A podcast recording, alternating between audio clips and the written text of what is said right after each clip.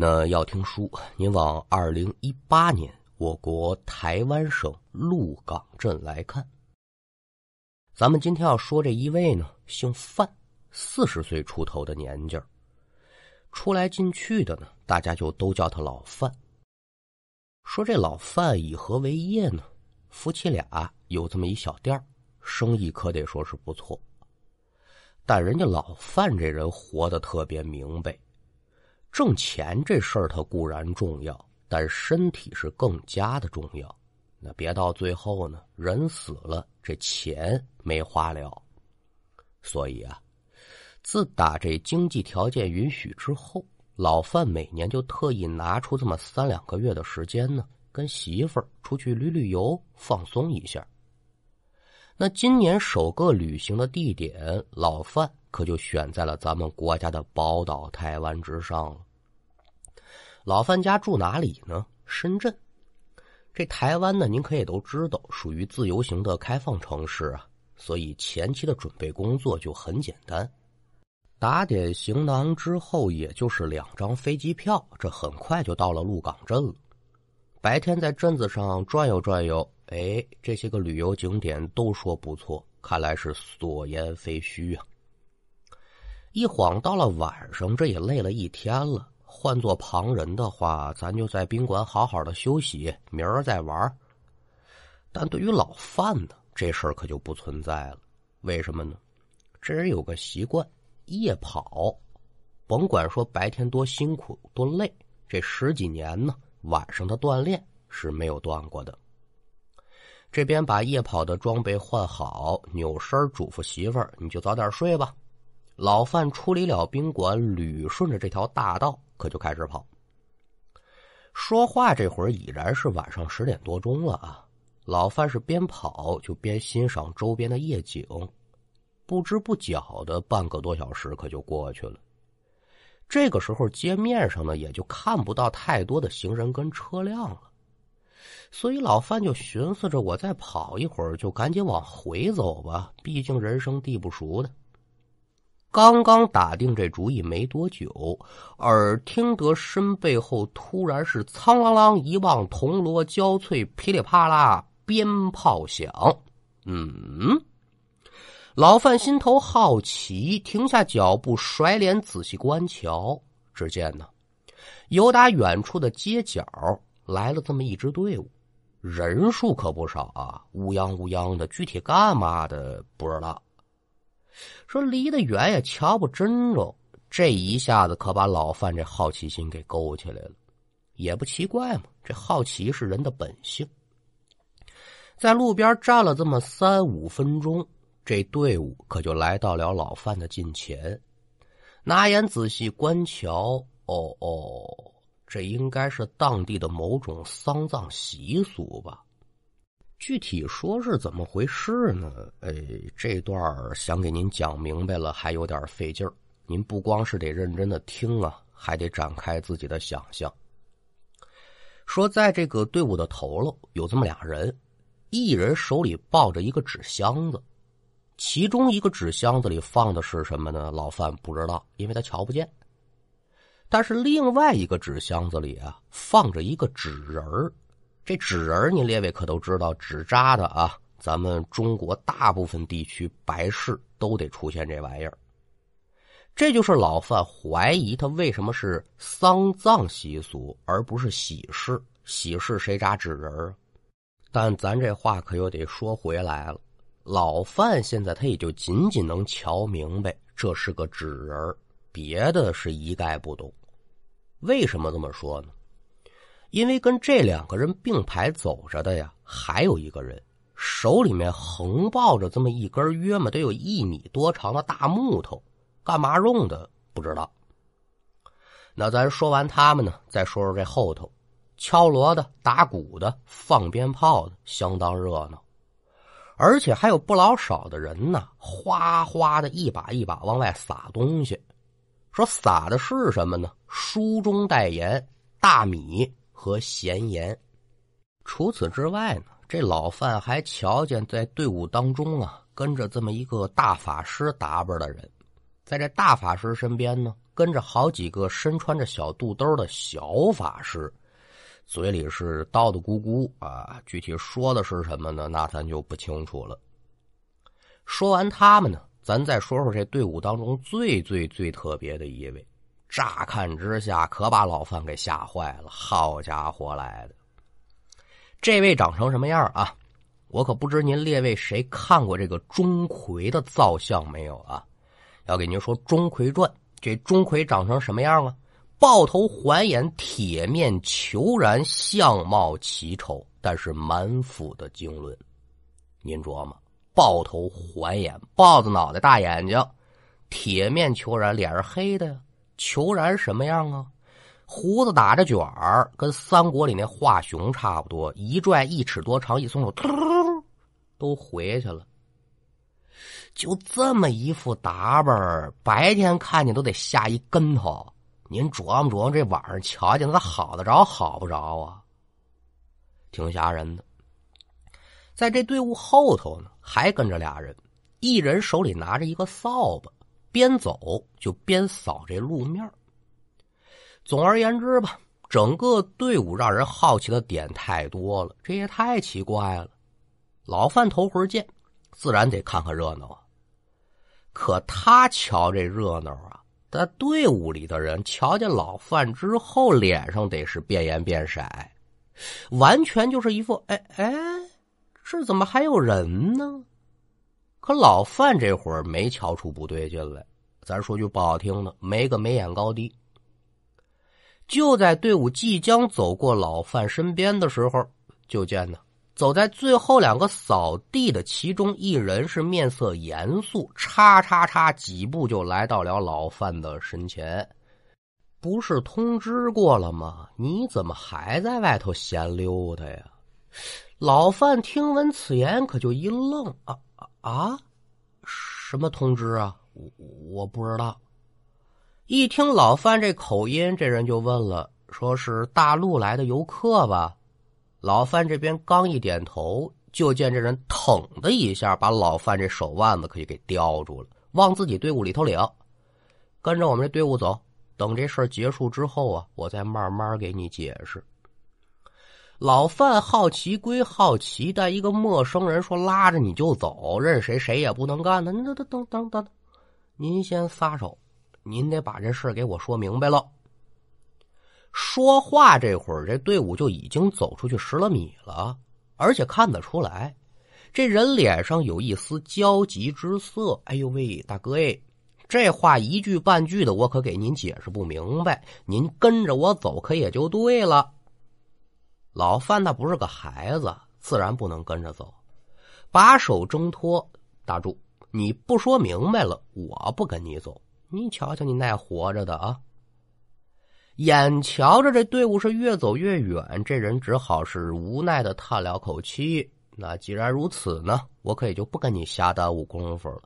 不跟着你就不跟着吧。前面不远有个城隍庙，你记住了啊。回去之前，你上那城隍庙里头待会儿。话音刚落，这人就大流星的，可就朝着自己那个队伍追。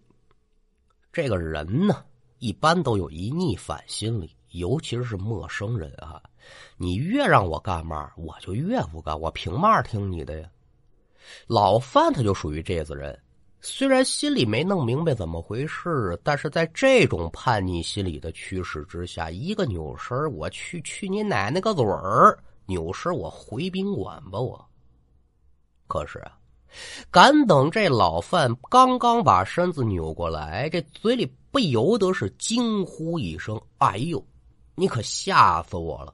你什么时候站我身后的？”老范为什么有此一说呢？只见，在老范背后不足一米远的位置，正站着一个身着白裙的姑娘。这姑娘长得倒是不赖，但是脸色惨白，面无表情，一双死鱼眼就这么直勾勾的盯着老范。您说这事儿换成谁，谁不怕？老范话音刚落，就见这姑娘是微微那么一咧嘴儿，也没说话。但接下来这一幕却把老范吓得是三魂离体、七魄升天，哭通通一下可就坐地上了。我的个妈呀！您说他瞧见什么了？可了不得了！这姑娘冲着老范微微这么一笑之后，双手是微微抬到了他的眼前。咱也不知啥时候这小丫头从哪儿摸出这么一绳子套，紧接着呢。姑娘朝前走了一步，把手里这绳套呢，可就套到老范脖子上了。又是这么一笑，这个人呢原地消失。与此同时，老范脖子上这个脖套可也就没了。四十来岁的人了，心知肚明自己这是遇上鬼了，在地上足足坐了好大一会子呀，这才强扎正着站起身来。仓皇脚步逃回了宾馆。回到宾馆之后，梆梆梆把房门叫开。媳妇儿这边一开门，哟，怎么的了？你这是？别别别问了，扶我进屋。这边把人扶到床上，老范是连喘大气，呼哧带喘，把自己遇鬼这事儿可就给媳妇儿学了一遍。媳妇儿听罢也是不由得惊呼：“哎呦，这好端端的！”怎么还能遇上鬼呢？但好在说呀，人除了受了一点惊吓之外，可也没别的事情。现在已然回到宾馆了，别往心里去了，缓缓休息吧。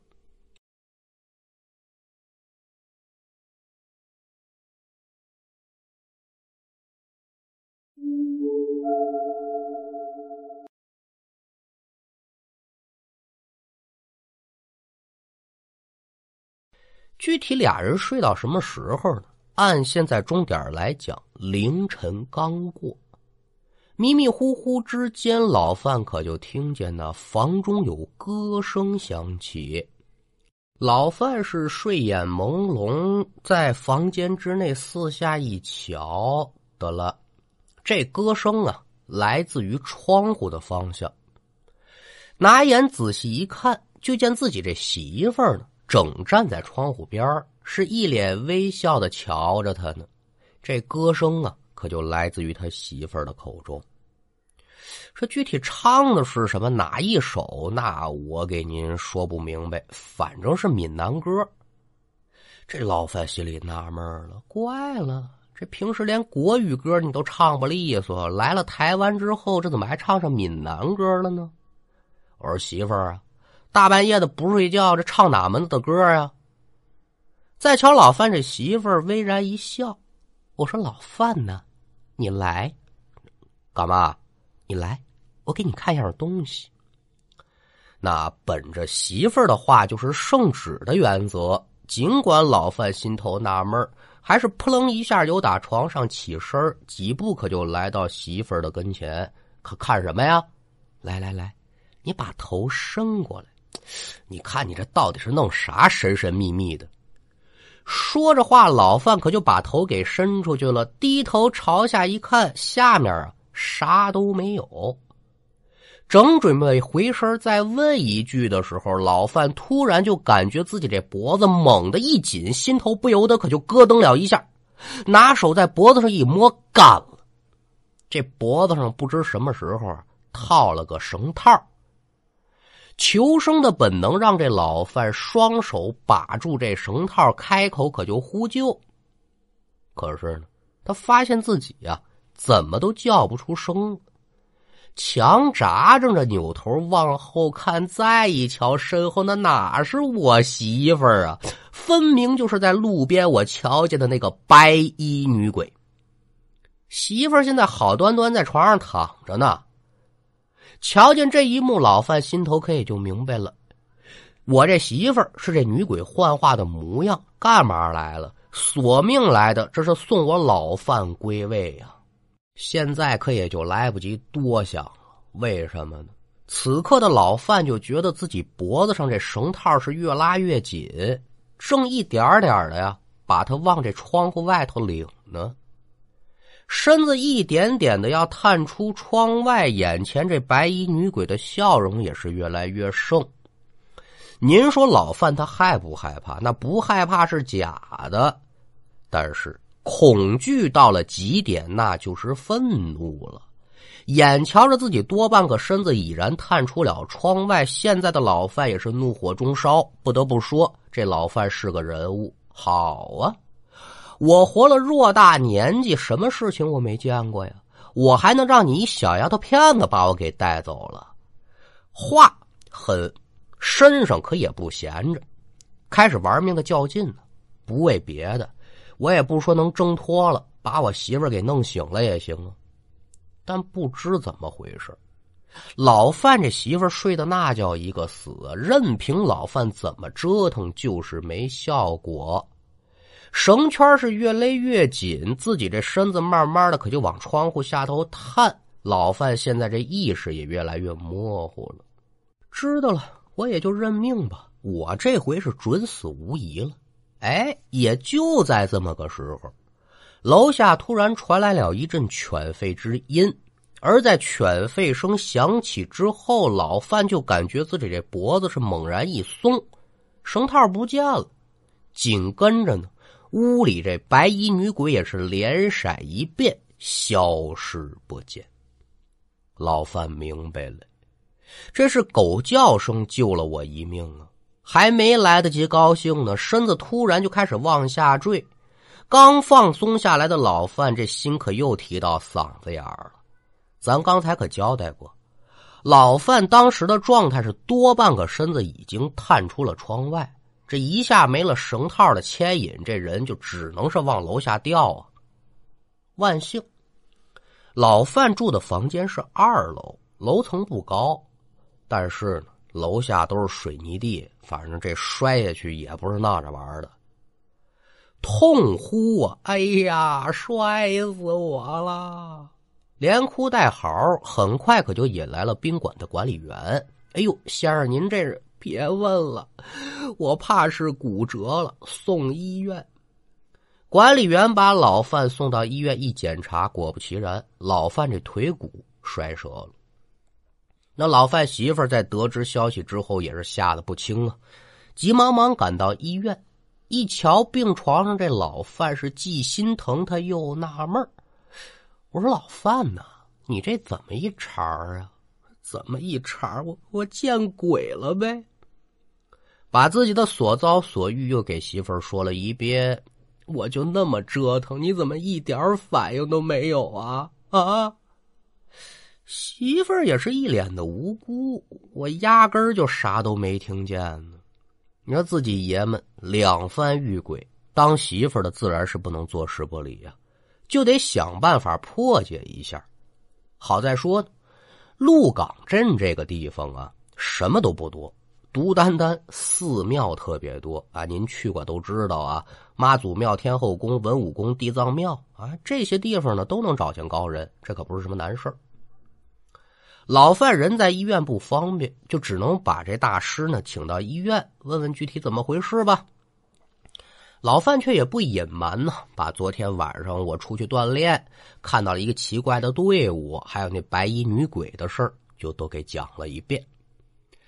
大师听罢之后是微微点头：“哦哦哦，这么回事那不知者不怪哈，这事儿好解决。”你这是遇上吊死鬼抓替身了啊！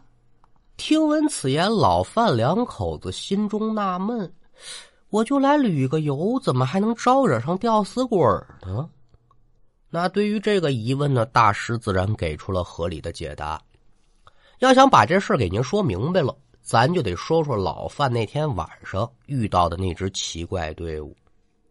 当地人认为啊。这上吊枉死的人呢，怨气跟煞气都会特别的重。死了之后，为了转世投胎，他就得找替身那为了避免伤及无辜，在当地就流行着这么一种习俗，就是把枉死者的煞气和怨气啊带到海边去。那送走的方式呢，其实就是咱前文书说的那一套啊，两个箱子里装的呢。一个是死者上吊用的绳子，一个是代表死者的纸人那一节木头是干嘛用的呢？就是死者用来上吊的那个木梁子。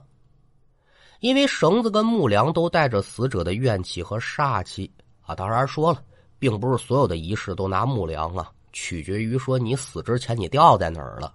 你掉树上了，就把树枝给锯了呗。反正我这么说，您大概都能明白啊。队伍当中这钟馗，就是为了压制死者这股煞气和怨气的。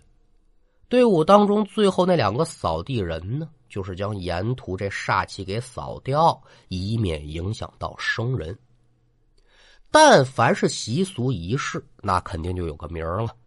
这仪式叫什么名字呢？就是咱今天这期节目的名字，叫送肉粽。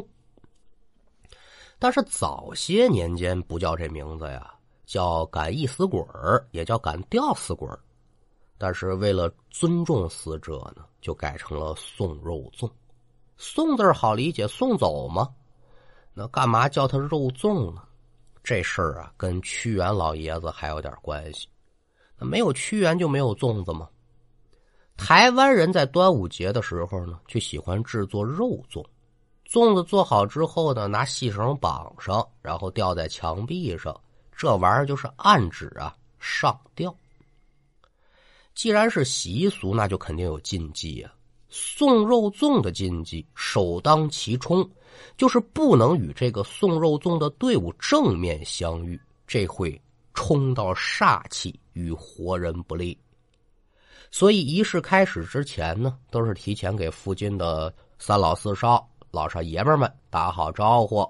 我们这仪式几点几点开始，走哪条街哪条道。得到通知之后，沿途的居民在这时间点儿。门窗紧闭，足不出户，所以这就是为什么这些人瞧见老范之后，这表情不大对劲。还有那扫煞人就问这老范：“你没接到通知吗？”啊，原因就在这儿了。他一外地人，他接什么通知啊？除此之外呢，还有不少的讲究，比如说不能乱捡东西啊，不能戴项链啊。过程当中啊，参与者不能掉队，不能乱喊名字。你不巧遇上了这队伍怎么办呢？你就跟着这队伍走，等于把这煞气也就送走了。等等等等吧。但是最重要的一节是什么呢？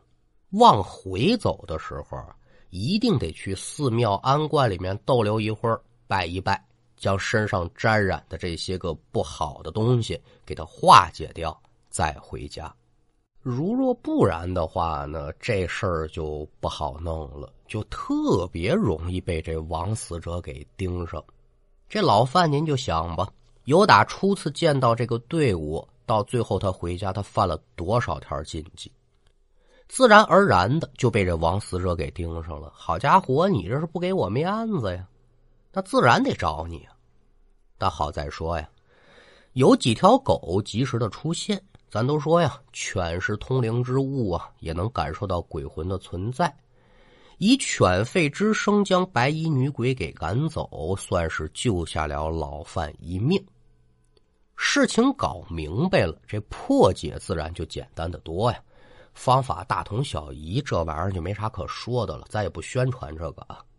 但有一点可以肯定，老范这次旅行计划他是不能完美的进行下去了。腿折了，但通过这件事情呢，也让老范明白了，这好奇之心呢不可有，听人劝那才能吃饱饭。书说至此，咱们今天这一段故事也就告一段落。